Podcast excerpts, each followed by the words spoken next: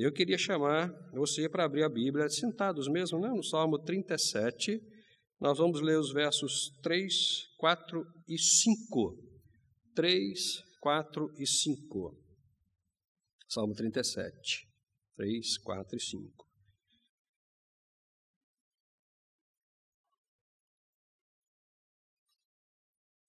Na minha tradução está assim: Confia no Senhor e faz o bem Assim habitarás na terra e te alimentarás em segurança. Agrada-te também do Senhor, e ele satisfará o desejo do teu coração. Entrega o teu caminho ao Senhor, confia nele, e ele tudo fará. Eu não sei se a, a, a versão dos irmãos é a mesma minha, mas eu penso que, até por questão de memória, nós podemos todos citar o versículo 5: entrega teu caminho ao Senhor, confia nele e tudo fará. Vamos todos falar juntos esse texto? Entrega o teu caminho ao Senhor, confia nele e ele tudo fará. Deus, nós estamos em tua presença. Já celebramos já ofertamos, já intercedemos por aqueles que nesse tempo estão enlutados, desempregados e enfermados. Agora, Senhor, em nome de Jesus, pedimos que o Senhor fale aos nossos corações, nos edifique, nos console, nos conforte, nos anime, porque nós precisamos constantemente, diariamente, em todos os momentos, em todos os lugares, da tua orientação. Por favor, Fala aos nossos corações, em nome de Jesus. Amém, Senhor. E amém. Pegando de volta o que entreguei para Deus. Mas, pastor, a gente é crente, a gente ora, a gente coloca as questões nas mãos de Deus, a gente ora pelas bênçãos recebidas, pelo carro que nós ganhamos, pela casa que nós ganhamos, pelo emprego que conseguimos, né? Pelos equipamentos que Deus né, tem nos dado, nós oramos, entregamos a Deus, ungimos, realmente fazemos isso. Mas, com, quando a gente começa a se relacionar com todas essas questões que nos pertencem para o cuidado, nós começamos a perceber que há algumas dificuldades de cuidar daquilo que Deus nos deu aparecem e nós meio que pegamos de volta, pegamos de volta aquilo que entregamos para Deus. E muitas das vezes nós nem percebemos isso. Muitas das vezes. As nossas atitudes, os nossos comportamentos vão denunciar isso. A maneira como nós caminhamos com aquilo que nós entregamos para Deus vai denunciar se de fato e realmente nós deixamos com Ele ou se pegamos de volta. Eu tenho conversado com muita gente, obviamente, os irmãos também, não? E algumas questões que aparecem para a gente, algumas perguntas que são feitas, elas identificam que aquele coração ainda não conseguiu entender de verdade o que significa confiar em Deus, entregar realmente as coisas para Deus e descansar em Deus. É óbvio, eu é, não estou falando que a gente tem que viver na, de uma forma sem o cuidado né, da nossa integridade. Eu não estou falando disso. Eu não estou falando que a gente tem que né, comer, beber e dormir, porque amanhã morreremos, é o Senhor quem cuida, não estou falando disso. É claro que o cuidado com as nossas integridades é, faz parte da entrega, faz parte da mordomia, faz parte de zelar por aquilo que entregamos para Deus. A grande questão, irmãos, é que nós não podemos pegar de volta aquilo que pertence a Deus. Muitas das vezes, nós transformamos, como eu disse no início da nossa reflexão, esse tempo de entrega num momento pura e simplesmente litúrgico, bonito, bem arrumado, emocionalmente uh, bem evoluído.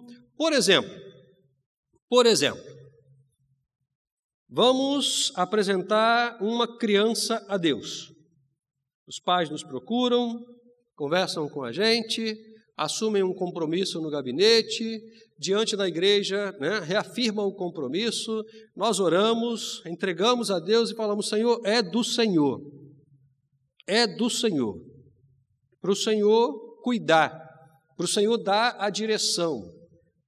E aí, acaba aquele momento, nós continuamos a nossa existência. E à medida que os anos vão passando, aquele que nós entregamos para Deus vai crescendo, vai aprendendo a falar, a andar, a reconhecer os papéis familiares, vai embora. Começa a despontar para a vida, algumas coisas chamam atenção.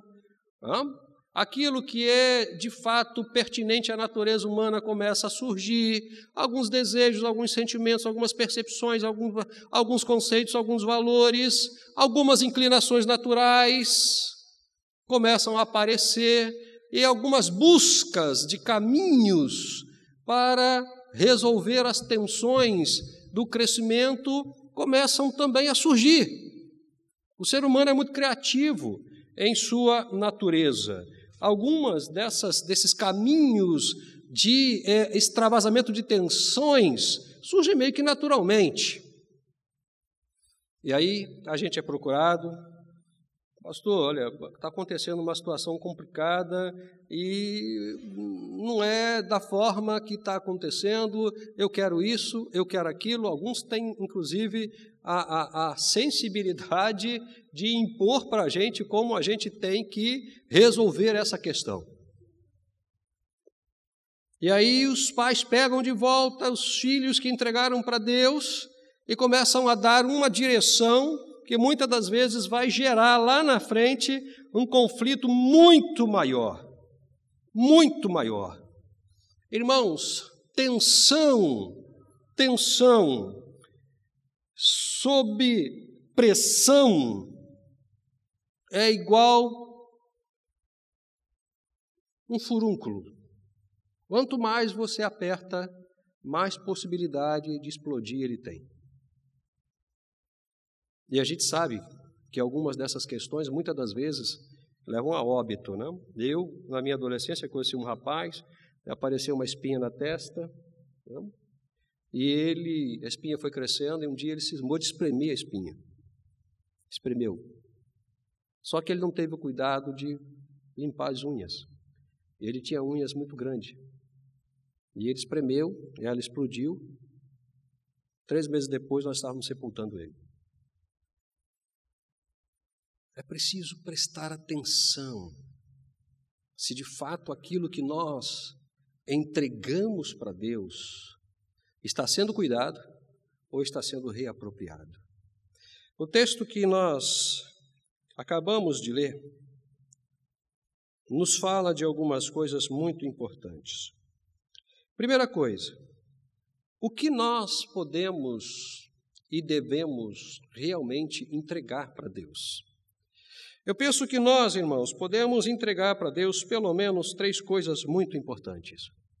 Muito importantes. Primeira, a nossa vida. A nossa vida. A nossa mente. O nosso coração. Eu conheço gente, vocês também devem conhecer, que estão no nosso contexto, no contexto da igreja, que estão envolvidas com atividades da igreja, você fala, se você falar para ela assim, meu querido, minha querida, um dia todos nós vamos morrer. Ela faz sinal da cruz, pega sal grosso, faz um monte de coisa, excomunga, porque tem medo. Medo. Inclusive, até acha que a menção dessa realidade significa né, uma, uma maldição. É uma maldição está chamando para cá. A gente entrega a vida para Deus, a mente, o coração, a existência, o caminhar sobre a terra. Mas nós precisamos entender, irmãos, que por mais que nós nos gastemos em preocupações, todas as coisas têm um tempo determinado. Salomão fala isso. Todas as coisas têm um tempo determinado. Eu tenho acompanhado muitos óbitos, os irmãos sabem disso. Presencialmente, ou pelo menos né, tenho recebido uh, informações. Meus irmãos, nós até entendemos que a situação é delicada. Mas de fato, de fato, nós precisamos colocar em nossa mente, em nosso coração, que ninguém vai antes do tempo definido por Deus. Ninguém vai antes do tempo definido por Deus. Não existe outra forma de nós lidarmos com essa realidade. Algumas fantasias meio que acontecem com relação à morte. Eu me lembro, acabei de me lembrar aqui, talvez os irmãos não se lembrem, porque os irmãos são muito novos, né? Há muitos anos atrás, um, dois cantores evangélicos sofreram um acidente de automóvel e morreram de uma forma completamente absurda, absurda mesmo. O carro explodiu, foi uma coisa triste, terrível, terrível, terrível, terrível, terrível. Não dava nem para reconhecer o corpo. E começou uma conversa no meio evangélico, né? A forma como isso aconteceu evidenciou ou evidenciava que eles estavam em pecado.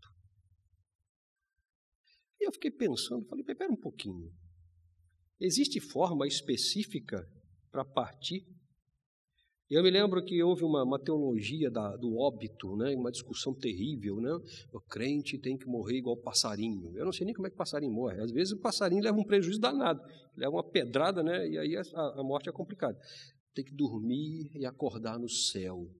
E foi uma loucura, uma discussão. O crente não pode morrer assim, não pode morrer assado. Falei, meu Deus do céu, eu, eu vou entrar em crise no dia da minha morte e eu vou escolher a maneira como eu quero morrer, porque não é possível, senão eu vou estar em pecado é uma coisa que, na verdade, toma um tempo da gente, que mexe com o coração e cria conceitos que são completamente absurdos, desnecessários e que geram uma tensão que vai desembocar de alguma forma, talvez até, em alguns casos, na fuga, no desvio. Porque se caminhar dessa forma e chegar nesse momento e a coisa acontecer dessa maneira e eu vou para o inferno, então eu não quero, vou parar por aqui mesmo. Eu vou cuidar da minha vida, porque pelo menos eu vou para o inferno sabendo que vou para o inferno. Meus irmãos, ninguém, por mais traumática que seja a partida, ninguém vai antes do tempo definido. Ninguém. Ninguém. Isso precisa ficar gravado na cabeça da gente, porque quando a gente pensa desta forma, a gente entende as limitações da vida e a gente consegue caminhar com mais tranquilidade. Eu não estou dizendo que a gente vai caminhar gargalhando, eu não estou dizendo que a gente não vai sofrer, que a gente não vai se entristecer, que a gente não vai sentir saudade. Não, não é isso. Nós somos pessoas de carne e osso, isso é perfeitamente normal. Mas a gente entende que as coisas se definem da maneira estabelecida pelos decretos de Deus e que todo mundo tem os seus dias determinados para andar nesta terra, cumprindo a sua tarefa de forma eficaz, saudável e glorificando a Deus. A nossa vida, nossa vida precisa ser entregue para Deus, para que a gente viva em paz, sem que essas questões da existência nos façam pessoas doentes, doentes emocionalmente e até fisicamente. A vida é uma coisa que a gente precisa estar entregando de fato para Deus. Uma segunda coisa, os sonhos e os projetos da gente. Ninguém está isento de sonhar, irmãos. Ninguém está isento de fazer projetos. O que nós precisamos é entender é que se nós entregamos os nossos sonhos e os nossos projetos para Deus, aquilo que Deus vai fazer conosco é muito maior e melhor do que aquilo que eu quero fazer para Ele. Eu conversava com uma pessoa é, essa semana passada, né? Semana passada uh, no gabinete, e falei com essa pessoa o seguinte: existe uma diferença significativa entre gostar de fazer alguma coisa para Deus e ser chamado especificamente para fazer esta coisa. Existe uma diferença muito significativa. Às vezes a gente confunde as coisas. De qualquer forma, ou se você gosta de fazer, ou se você foi chamado, Deus vai te abençoar. Porque Deus gosta de gente que gosta de trabalhar para Ele. E se você foi chamado especificamente para essa obra, Deus também vai te abençoar. O problema é que a gente confunde as coisas. Às vezes, os irmãos sabem disso, né? Eu trabalho há quase 30 anos ou um pouco mais com vocacionados. E aí a gente senta com o pessoal e eles, pastor, Deus me chamou, me chamou para ser pastor. Aí vai embora, vai caminhando, né? Está lá no seminário, estudando direitinho, você vai conversando, vai conhecendo, se relacionando, conhece as histórias e tal. E você olha assim e fala: esse camarada está equivocado. Ele gosta disso. Ele gosta de pregar, gosta de cantar, gosta de, da igreja, gosta de, gosta de evangelizar, ele gosta disso mas ele não foi chamado. Especificamente não foi chamado. E essa distinção precisa ficar muito clara para a gente, principalmente na hora que a igreja vai avaliar um vocacionado. Na hora que ela vai definir se vai mandar ou não alguém para o seminário, se vai impor as mãos para consagrar, não tem que ficar muito clara. Existe aquilo que a gente gosta de fazer para Deus e Deus nos abençoa. E aquilo que de fato Deus me chamou para fazer. E Deus também vai nos abençoar. Nós podemos sonhar, nós podemos sonhar em servir a Jesus. Nós podemos sonhar em ser missionários. Nós podemos sonhar em ser pastores. Nós podemos sonhar em ser diáconos. Podemos sonhar. Não há nenhum problema nisso. A questão é que o sonho não define a entrega. O sonho não define a entrega. Porque o sonho diz que, na verdade, eu estou num estado inconsciente da realidade. Qualquer hora eu vou acordar. Qualquer hora eu vou acordar, o sonho vai embora. É preciso entender que quando eu acordo, a realidade chega, muitas das vezes a gente desiste do sonho. A gente desiste do sonho. Quando os problemas chegam, a gente desiste do sonho. Então nós precisamos, de fato, entregar os nossos sonhos, os nossos projetos nas mãos de Deus. Eu, eu fico feliz de ver que o pessoal, né, os jovens, estão se arrumando, estão casando. Graças a Deus por isso estão cumprindo né, a orientação de Deus lá no Éden, crescer multiplicar e povoar a terra, 7 bilhões de pessoas, eu não sei onde vai caber todo mundo se entrar mais um, né? Mas estão sendo abençoados por Deus. E eu é, tive uma outra conversa, foi até acho que foi com o Marcelo, não, você não está equivocado, Marcelo Marim, e a gente estava é, é, avaliando algumas questões do tipo assim, eu quero casar. E aí, a gente conversando, falamos o seguinte: existe um fenômeno muito engraçado no meio dos jovens, muito interessante, é, e o Marcelo me contou uma história muito bacana, que, como nós todos somos amigos, quando a gente começa a ver os amigos se casarem, a gente quer casar também. A gente quer casar também. Porque a gente, com 17 anos, 18 anos, 20 anos, acha que vai ficar velho, ficar patitio. Não, meus amigos estão casando, eu tenho que casar também. Aí não tem a, não tem a devida estrutura emocional né, ou financeira para dar esse passo, que é um passo abençoado, graças a Deus, tomara que case, Deus abençoe, né? Não tem nenhum problema em fazer projetos, mas, de fato, o que nós precisamos entender que os projetos que nós fazemos precisam estar debaixo do cuidado de Deus e não das nossas intenções, das nossas preocupações se vamos ficar velhos se não vamos conseguir.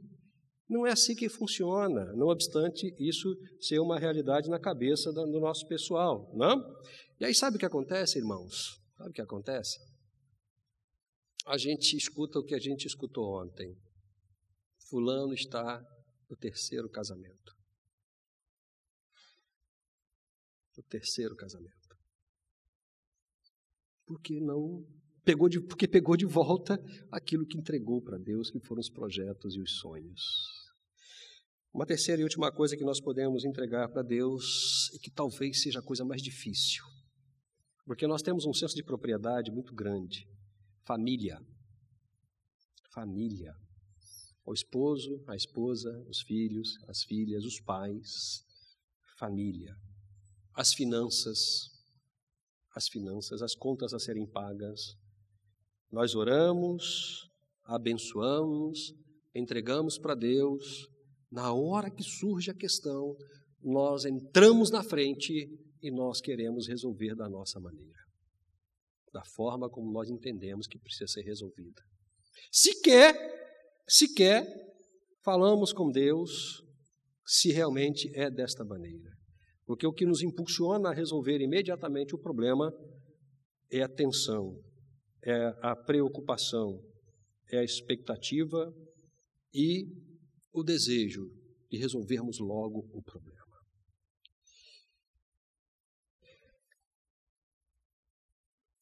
Irmãos, nós precisamos entender que o problema não precisa ser necessariamente entendido pela gente como um problema. Ele pode ser um caminho de construção e de aprofundamento das nossas relações com Deus, com o esposo, com a esposa, com a família. Pode ser um caminho. Os irmãos lembram da história de Jó, né? Todo mundo lembra da história de Jó. A história de Jó é uma história que, na minha forma de pensar, é muito mal interpretada. Muito mal interpretada. Nós crentes gostamos desse negócio, né, do diabo brigando com Deus, Deus brigando com o diabo, né? Anjo para lá, anjo para cá, espada com fogo, não sei mais o que. A gente vive nesse mundo de Nárnia aí, né? Uma coisa muito, muito surrealista, não? Mas a gente olha para o livro de Jó e vibra quando vê os mensageiros né? Os filhos de Deus conversando com Deus, e o diabo está ali, e manda fazer aquilo, manda falar, vê o meu servo Jó, ele é fiel, e não vai lá e toca nele. O pobre coitado do homem vira um campo de batalha. Um campo de batalha. Para complicar a história, os seus amigos chegam, começam a acusá-lo, a família, né? aqueles que não se perderam começam a acusá-lo, uma situação extremamente difícil. E a gente não consegue perceber o que está acontecendo ali, a gente fica até vibrando, né? E o pobre coitado do Jó está ali sofrendo, a gente vibrando. Porque Deus está controlando o diabo, não deixa o diabo acabar com a vida dele e tal. Que legal o poder de. E o pobre coitado do homem está ali sofrendo. E ninguém olha para o pobre coitado do homem que está sofrendo. Só olha para o conflito, né? para o desafio. Conflito não, porque é impossível conflitar Deus, né? Para o desafio né? que o diabo faz para Deus.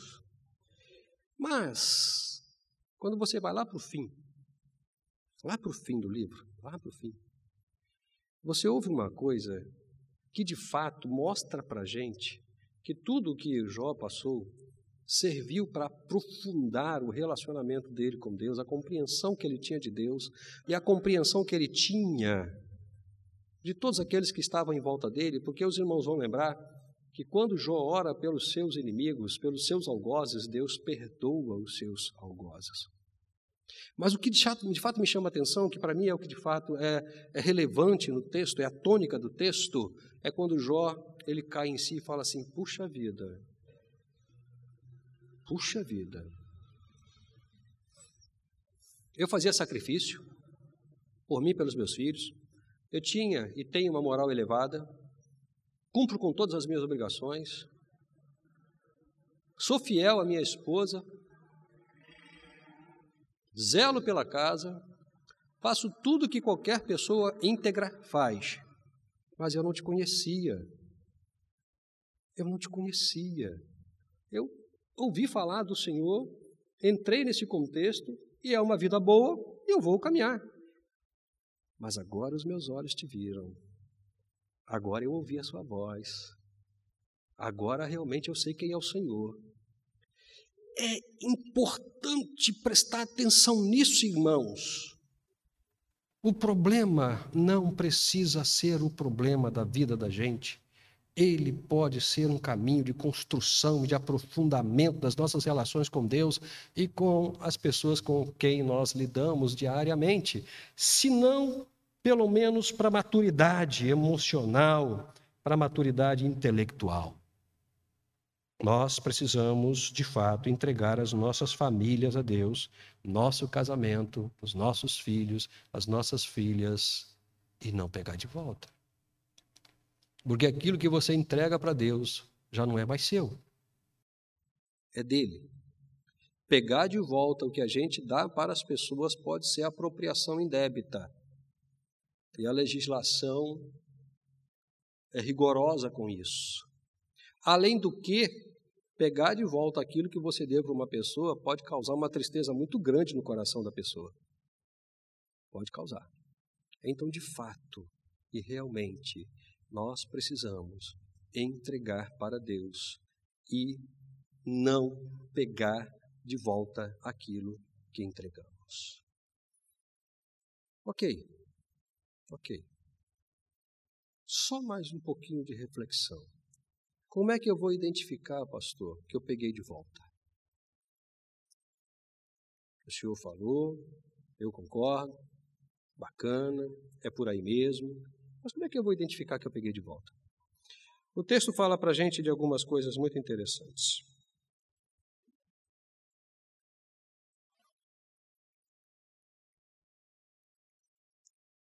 Primeiro, nós pegamos de volta aquilo que entregamos para Deus quando nos aborrecemos, porque aquilo que nós entregamos para Deus não está acontecendo da forma que nós gostaríamos que acontecesse. E aí nós ficamos aborrecidos. E aí a gente se apropria disso. O aborrecimento com alguma causa é o primeiro passo na apropriação dessa causa. Porque se eu me aborreço, eu vou querer resolver logo esse negócio.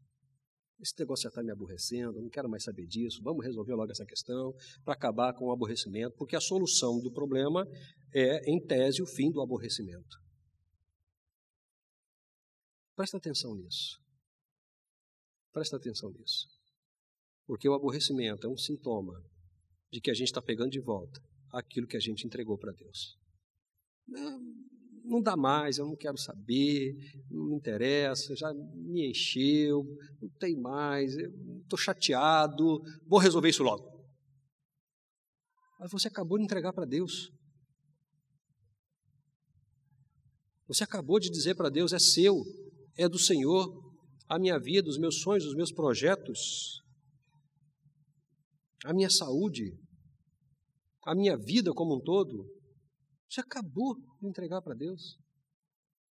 E agora você está chateado porque a coisa não está acontecendo da forma que você gostaria que acontecesse, dentro do tempo que você gostaria que acontecesse. Então vou resolver logo isso e tal, não? Uma outra, um outro sintoma de que, na verdade, nós pegamos de volta aquilo que Deus, que entregamos para Deus, além do aborrecimento, é a inveja. A inveja. Dá uma olhada no verso primeiro, que de fato é o que a gente está trabalhando agora. Olha, não te aborreças por causa dos homens maus, nem tenha invejas dos malfeitores. A inveja. A inveja, irmãos, ela é definida como a tristeza pela alegria do próximo. Algumas pessoas não se sentem bem quando o próximo está alegre, feliz, isso toca nela, incomoda ela. Quando o outro prospera, isso toca nela, porque ela não consegue perceber aquele progresso da forma que o outro, não? A inveja é a tristeza pela alegria do próximo. A Bíblia trata isso bem, né? Alegrai-vos com os que se alegram, chorai com aqueles que choram e tal, não? Mas quando eu começo a ficar incomodado, quando eu começo a ficar é, entristecido, porque o outro está prosperando, o outro está alegre, o outro está feliz, o outro está saudável, e eu não, pelo menos naquele momento, naquele tempo, a inveja entra no meu coração. E a gente então é acometido de uma tristeza crônica que leva a gente a pegar de volta aquilo que a gente entregou para Deus. Então, o aborrecimento é um sintoma de que a gente pegou de volta aquilo que a gente entregou para Deus. A inveja é um sintoma que evidencia que nós estamos pegando de volta aquilo que nós entregamos para Deus. E por fim, por fim, quando não temos paciência. Irmãos, nós vivemos um tempo, um tempo de hipersensibilidade que gera uma, um individualismo exacerbado, uma coisa absurda. Nós não temos paciência para mais nada. Tudo nos aborrece, tudo nos incomoda, tudo nos leva à irritação. Em alguns casos, dependendo do nível, até o ódio. Não? Tudo, tudo, tudo de fato. nos incomoda é a roupa, é a comida, é a bebida, é o esposo, é a esposa, é o filho, é a filha, é a escola, é o ônibus, é o trânsito, é o celular, é o banco que a gente senta. Tudo, tudo, tudo, tudo. Nós vivemos 24 horas propensos à impaciência. E a impaciência faz com que a gente seja imediatista na solução do problema. Não vou esperar nada, vou pegar e resolver isso logo, não tenho mais paciência para isso.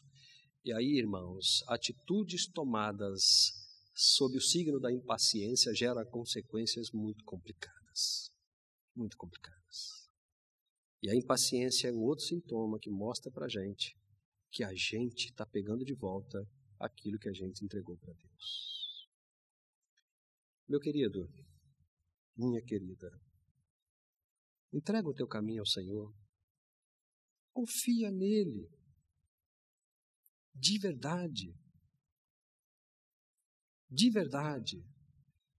O texto diz que ele fará tudo por você. Ele não vai fazer apenas uma coisa, vai deixar de fazer outra. Ele não vai. Ele vai fazer tudo por você. Mas não pega de volta aquilo que você entregou para ele. Confia. Aquieta o coração. Não se aborreça. Não tenha inveja. De verdade, de verdade, entrega o seu caminho ao Senhor. Confia integralmente nele e Ele fará tudo por você. A única pessoa que pode impedir de Deus fazer tudo por você é você mesmo. Porque se você pegar de volta aquilo que você entregou para Deus, Ele não tem como te abençoar. Porque já não está mais com Ele, está com você. Confia, querido.